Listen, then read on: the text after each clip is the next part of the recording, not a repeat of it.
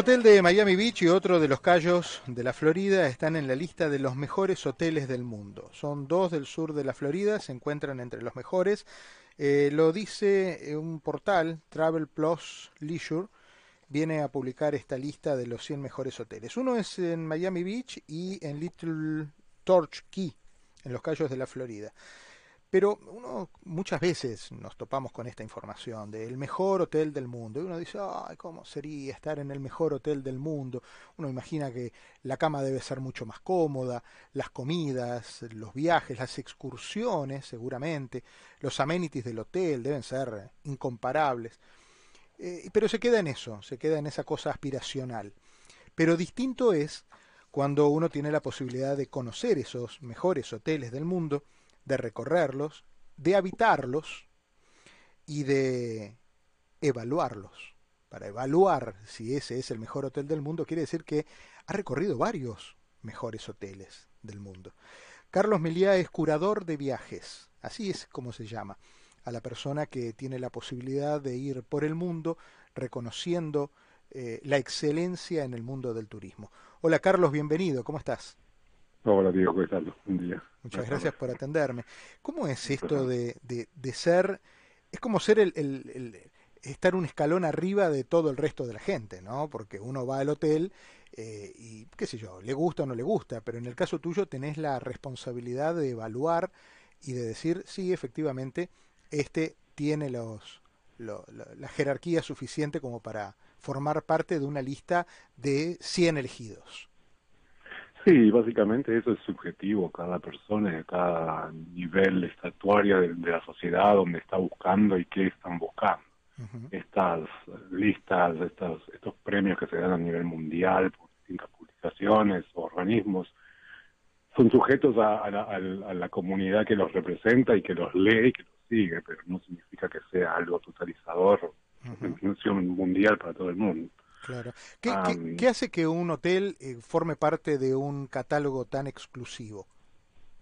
Bueno, en, el caso de lo que de, la nota que estás eh, mencionando, básicamente es la experiencia que, que los lectores de estas publicaciones tienen en función a los hoteles a nivel mundial y abren un, una encuesta anual para que sus lectores eh, den su opinión sobre sus experiencias a nivel mundial y de ahí sale la totalización de las listas eh, a alguien como como no, como yo que me dedico a esto hace 40 años, hemos pasado por todos los niveles de turismo y bueno, hoy, como tú bien lo dijiste, soy curador de turismo, eh, no le prestamos mucha atención sinceramente porque las experiencias nuestras están basadas a, armar viajes a medida en función a cada cliente. Y lo que funciona para un cliente no va a funcionar para otro.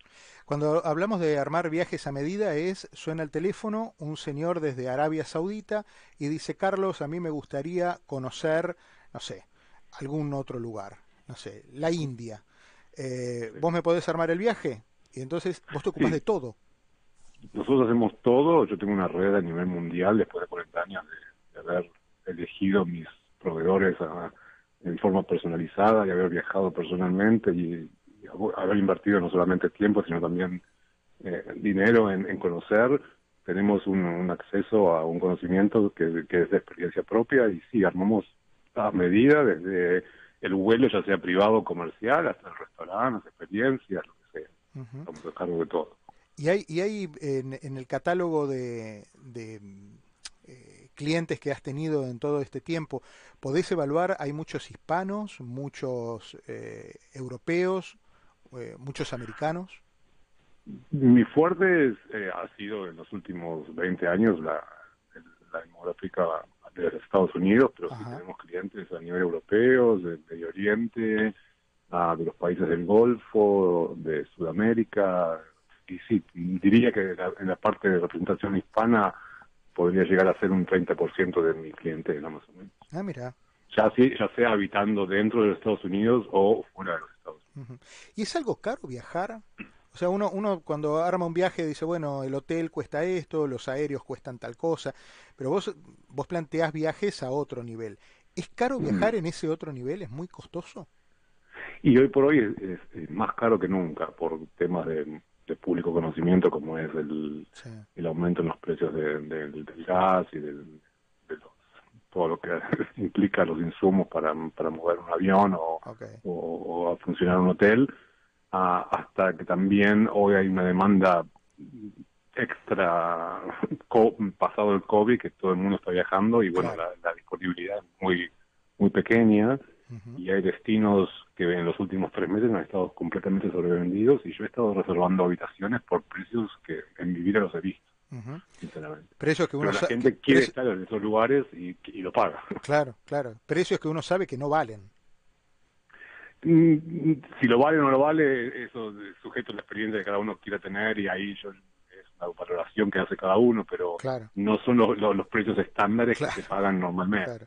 Hoy eh, uno lo puede ver con, los aviones, uno está pagando para viajar en economy lo que antes se pagaba en business. Claro, es cierto, es cierto. ¿Cuál fue el viaje más costoso que armaste? Um, y generalmente cuando uno hace, cuando hace algo totalmente en privado, cuando uno toma o bien un, un crucero o un yate o un avión privado y, y la cantidad de personas. He hecho viajes por, no sé, medio millón de dólares eh, para una familia teniendo un crucero privado en las Islas Galápagos. Wow. Es otro nivel en serio esto. ¿eh? Y sí, lo, escapa a lo que es común de, las personas y bueno, un poco lo que nos dedicamos después de tantos años es nuestro modelo de negocio es tener poca cantidad de clientes a muy alto nivel de clientes. Claro, entiendo. Ya va todo lo que son yates privados, helicópteros, eh, no solamente ir a un hotel, sino tomar el hotel en privado, y a veces hasta nosotros tenemos que ir en forma previa para probar los servicios antes que llegue el cliente. Ah, ah, eso, eso te ha tocado, te han dicho por favor, pero ocupate. Ajá. ¿Y, ¿Y eso es algo que te lo piden o es algo que vos de motu propio decís, yo prefiero hacer el viaje y asegurarme de que esto no puede fallar? en ambos casos, hay, clientes que a veces lo piden, a veces que ni siquiera se habla con el cliente, no se habla con el equipo que funciona para ellos y lo piden. Y otras veces, cuando uno ve el nivel de cliente y de exigencia, también lo, ofrece como un servicio aparte. Eh, ¿Y el viaje más extraño por combinaciones de vuelos o por combinaciones de ciudades que recuerdes?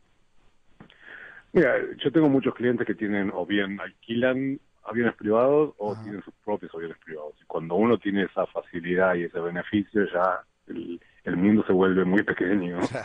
Y he llevado a gente a lugares que en mi vida he pensado que iba a enviar gente porque sinceramente los aviones comerciales no llegan.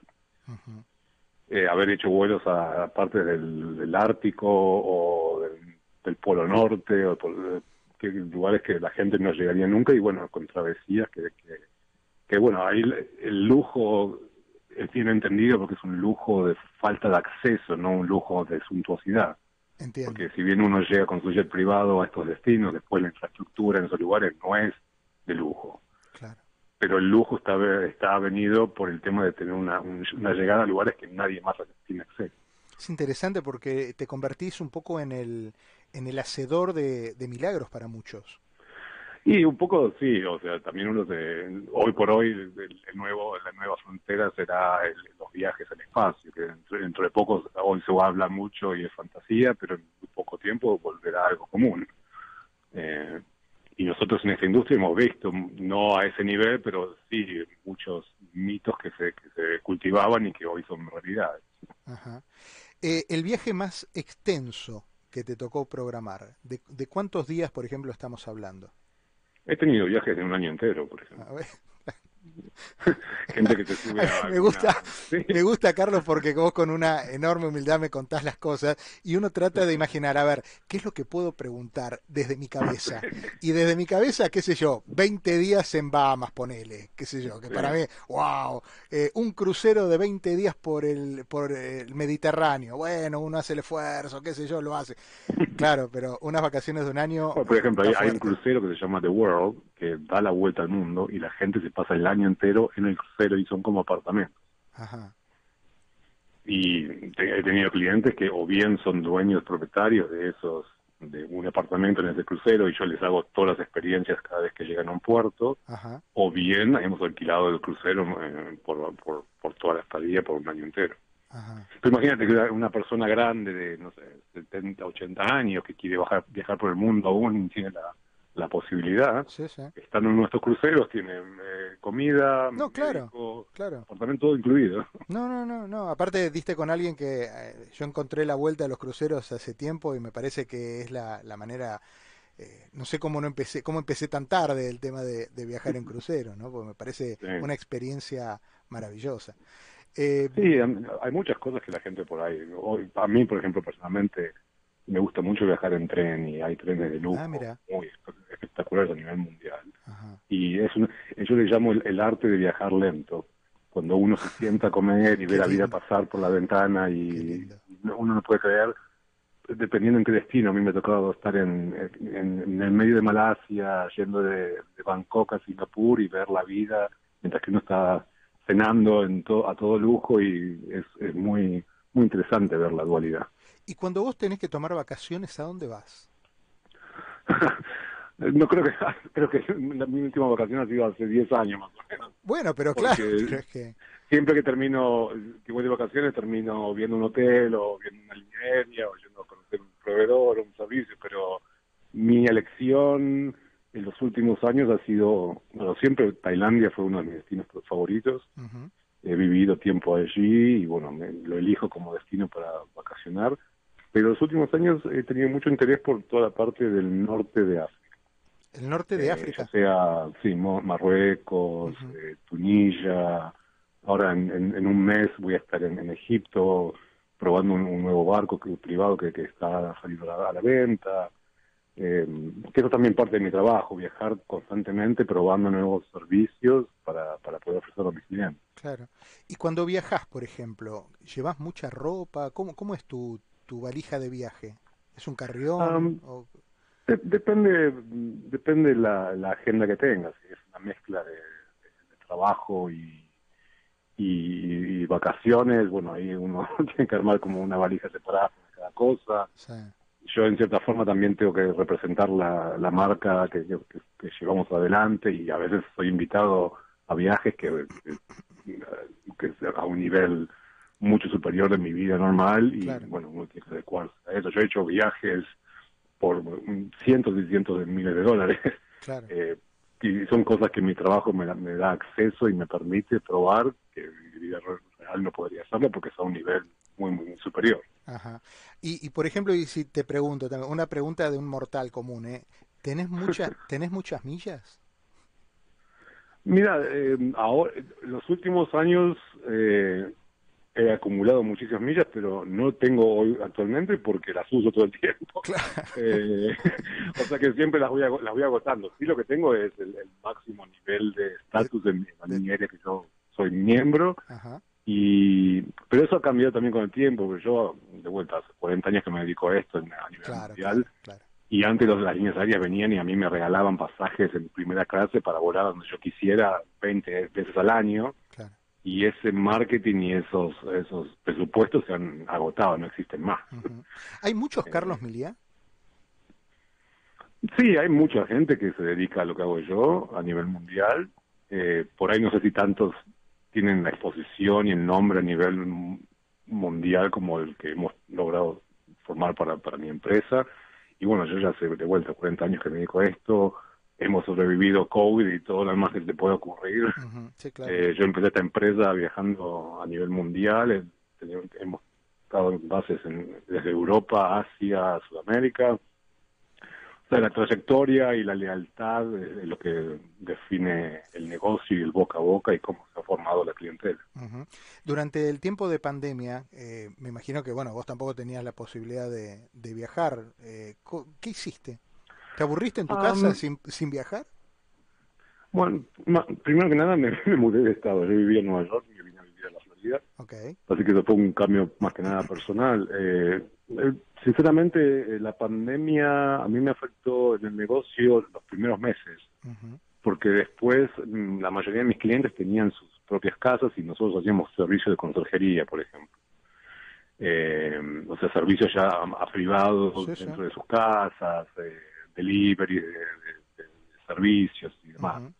Eh, y ni bien se empezó a aflojar un poco el tema de las restricciones, los clientes empezaron a viajar durante, dentro de los Estados Unidos a, México, que ya estaba abierto, República Dominicana, ciertas partes del Caribe. Eh, para mí el año 2021 fue uno de los mejores años de toda mi carrera. en, cuanto a experiencia profesional. No, además a nivel de ingresos también, porque fue los clientes que antes viajaban en, business empezaron a tomar aviones privados. Los que iban a un ah, hotel querían villas privadas. Entonces era la misma cantidad de trabajo, pero con un ingreso superior. Redefinió la manera de viajar de mucha gente. Sí, absolutamente. Sí. El que tiene el poder adquisitivo para hacerlo y el que no se esforzó un poco más y por ahí haciendo menos viajes al año, pero más de más no de más nivel, sino de más privacidad, de estar menos contacto con, con claro, otras personas. Claro. Eh, ¿Mar o montaña? ¿A nivel personal o sí, A nivel personal. Ah, montaña. Montaña, sí. Eh, montaña y lago, mi, mi, mi, parte favorita. Ajá. Eh, en la parte gastronómica, ¿alguna cocina que, que vos digas, porque aparte me imagino que, no sé, no, conozco tu casa, pero eh, me imagino un mapamundi, un globo terráqueo, de eso que das vuelta y decís acá. Y acá donde caiga el dedo estuviste.